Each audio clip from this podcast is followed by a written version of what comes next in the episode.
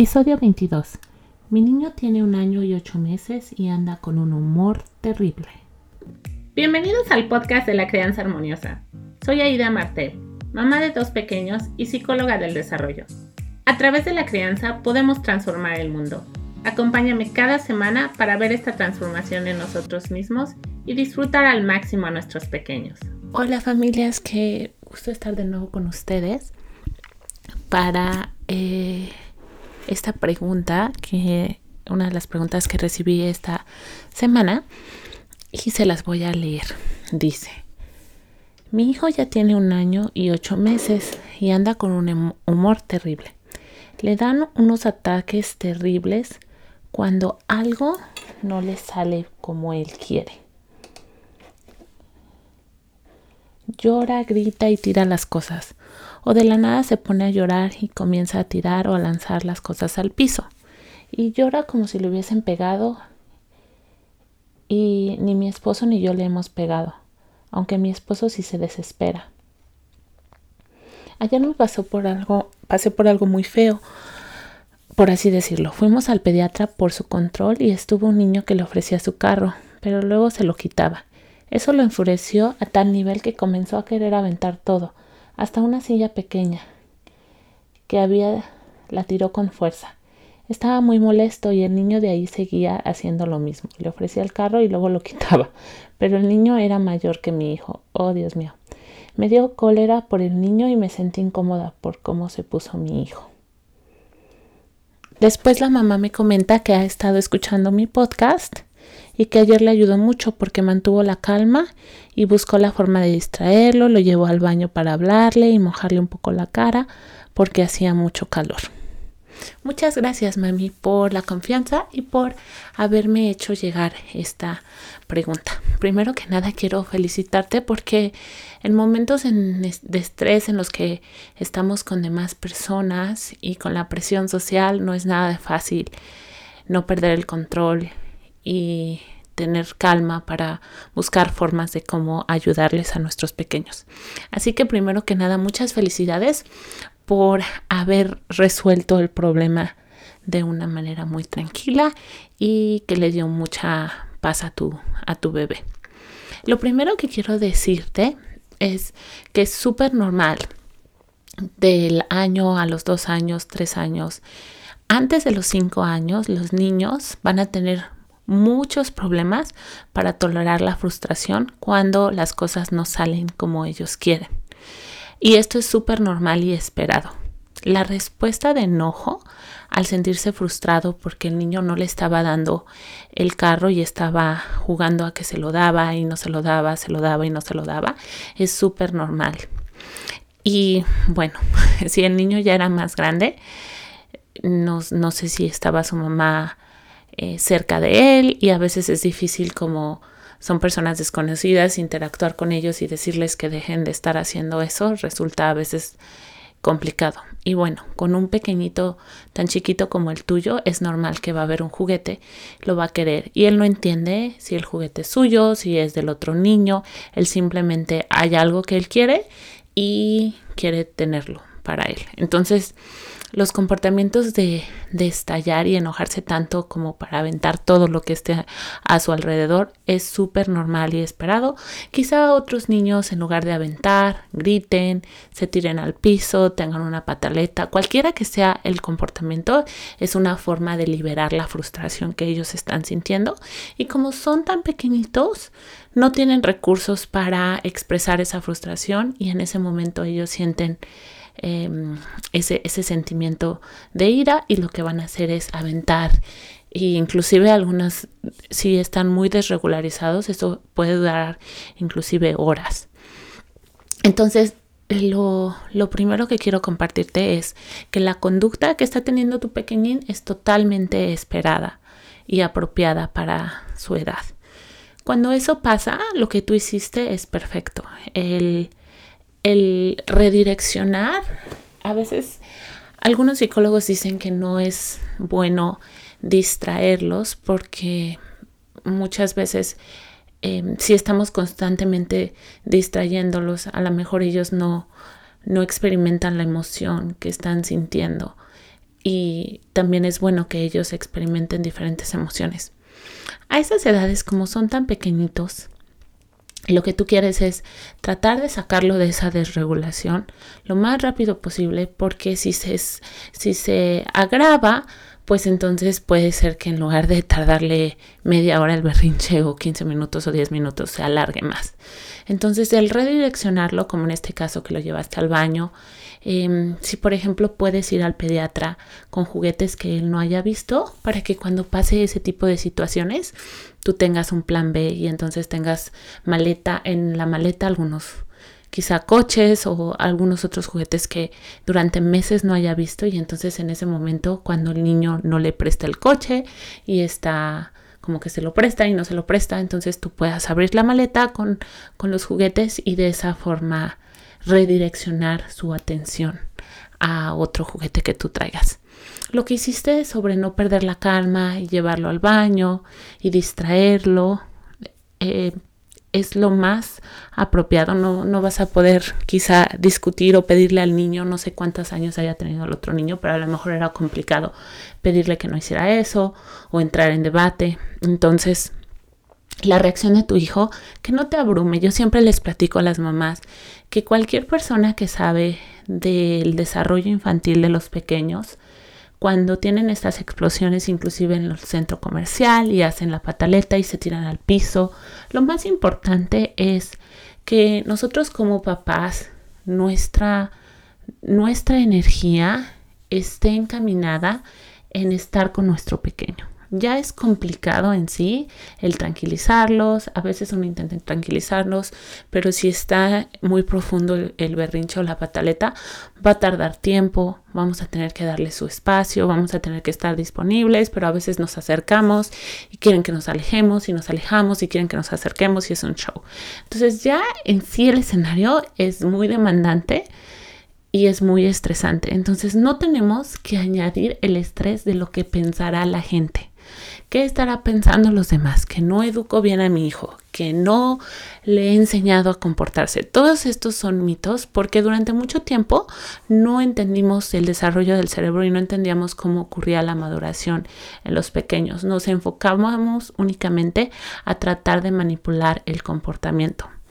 Hoy que ya tenemos tanto conocimiento sobre el desarrollo de un apego seguro, sobre la importancia de regular a nuestros pequeños en momentos de estrés y en lugar de ver la conducta de aventar la silla como una falta de, de comportamiento, como no saber comportarse, ver esa conducta como una desregulación de su sistema nervioso en el que mi pequeño me está indicando que necesita ayuda, necesita ayuda para que yo disminuya la frustración, ofreciéndole otro juguete, abriendo un libro para leer, llevarlo, qué sé yo, a, quizá fuera de, del doctor en lo que me pasan, Em, en este caso como tú le hiciste llevarlo al baño, pero que sea lo que sea que esté haciendo, mi función es corregular a mi pequeñito.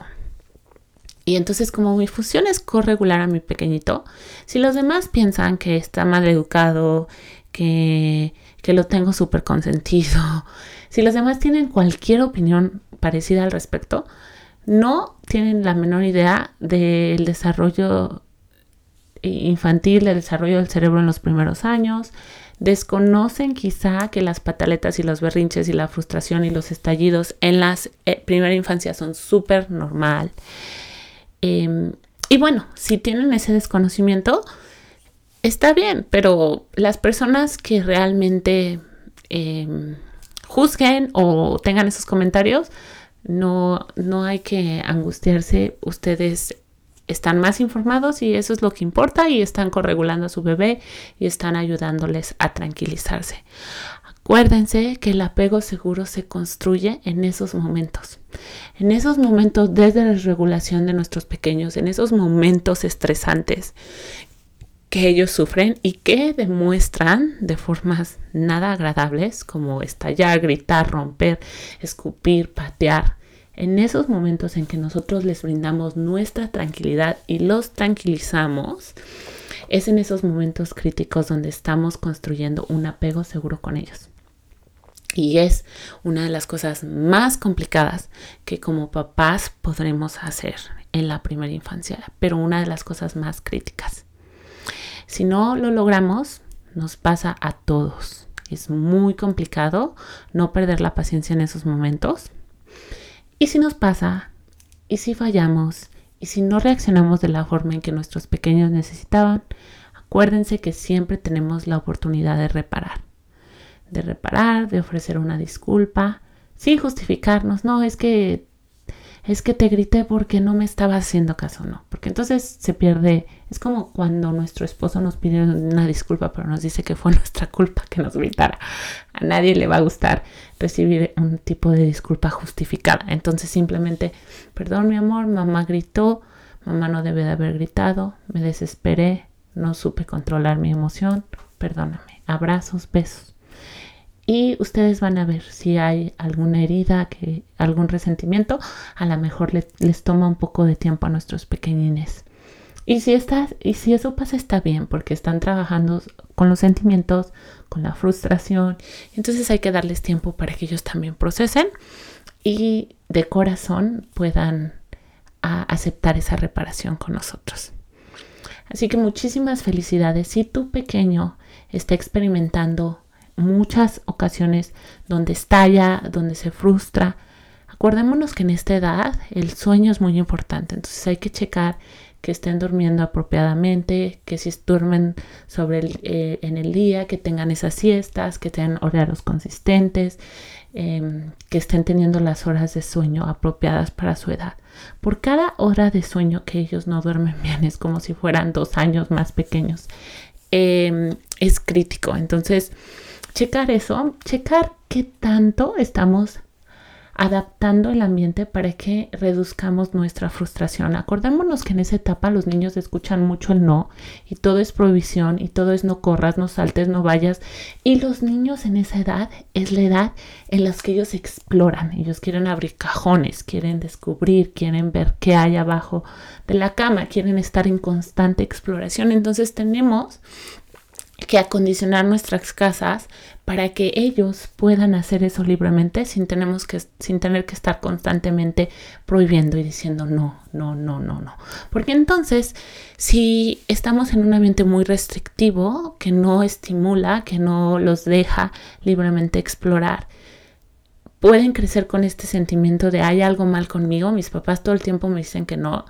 Y entonces va a llegar un momento en que se dan por vencidos y ya no exploran y no hacen nada y nos preguntamos por qué después la falta de iniciativa disminuye. Bueno, porque en esta etapa del desarrollo es muy importante que ellos se sientan em, capaces, que ellos sientan que pueden hacer muchas cosas. Obviamente dentro siempre va a haber límites y los límites empáticos son muy importantes. Si no han escuchado mi podcast número uno, hablo sobre ese tema porque muchos papás tienden a confundirse y dicen esto de la crianza armoniosa, entonces quiere decir que es dejarles hacer lo que quieran. No, los límites empáticos son parte muy importante de la crianza de los pequeños, pero son empáticos porque acompañan las emociones, porque muestran empatía, porque conectamos con el sentir de ellos. Y acordémonos que el sentir, el cómo ellos procesan un hecho, no tiene que ver cómo uno lo procese como adulto, es la, el procesamiento emocional de ellos. Entonces, si no han escuchado el podcast número uno, no se lo pueden perder. Es el primero que hice en audio. Si están viendo esto en Facebook, a los primeros 10 episodios que hice del, del podcast de la crianza armoniosa no grababa video. Y entonces se van a tener que ir a, Spotify o también a Apple Podcast si tienen si tu teléfono es eh, de la marca Apple para que lo escuchen. Pero es un episodio muy muy importante porque demuestro en un ejemplo de mi hijo que no quiere hacer algo y que lo tiene que hacer a fuerzas cómo manejo la situación para cuidar las emociones para cuidar su corazoncito y al mismo tiempo ser consistente establecer el límite y definir. Mi límite es totalmente no negociable o hay algunas cosas dentro del límite que puedo negociar para, para, no para no aumentar la frustración, para tratar de disminuirla. Entonces, si notas que constantemente se está frustrando, analiza si estás diciendo mucho que no, analiza el espacio, analiza qué situaciones les puedes dar oportunidad para que él decida, para que él tome decisiones, para que él se sienta capaz, para que él se sienta empoderado. Bueno, pues con esto me despido. Les recuerdo que a finales de enero estoy, estaré programando la semana de la crianza armoniosa, que va a ser una semana donde estaré haciendo entrenamientos totalmente gratuitos en vivo eh, para que les avisen a sus amigos, a sus, a, sus familiares y se registren en www.crianzaharmoniosa.com. No se lo pueden perder, estará buenísimo y creo que les ayudará no solamente a tener más armonía en sus casas, sino también en su propio trabajo personal y de, y de crecimiento, a sanar sus propias heridas de su niñez para de esa forma aprovechar la gran oportunidad que, ser que es ser padres para es como un doble objetivo, sanar nuestras propias heridas a través de la crianza de nuestros hijos, lo cual es maravilloso, es un regalo hermosísimo cuando podemos hacer ese trabajo. Cuídense mucho y nos vemos la siguiente semana. No se olviden enviarme sus preguntas. Pueden mandarme un mensaje por Facebook, si están en Facebook, en la página de Crianza Armoniosa, o por Instagram, igualmente crianza-armoniosa. Y cuéntenme qué es lo que pasa, em, denme bastante información para que yo pueda ofrecer la respuesta más clara posible. Siempre digo que esto no sustituye la ayuda de un psicólogo o un coach de crianza uno a uno, porque bueno, uno va sobre la historia personal y analiza exactamente qué es lo que está pasando y hace todo un trabajo, ¿no? De entender cómo nació ese bebé, cuáles han sido las circunstancias de desarrollo, es, es todo un trabajo individualizado.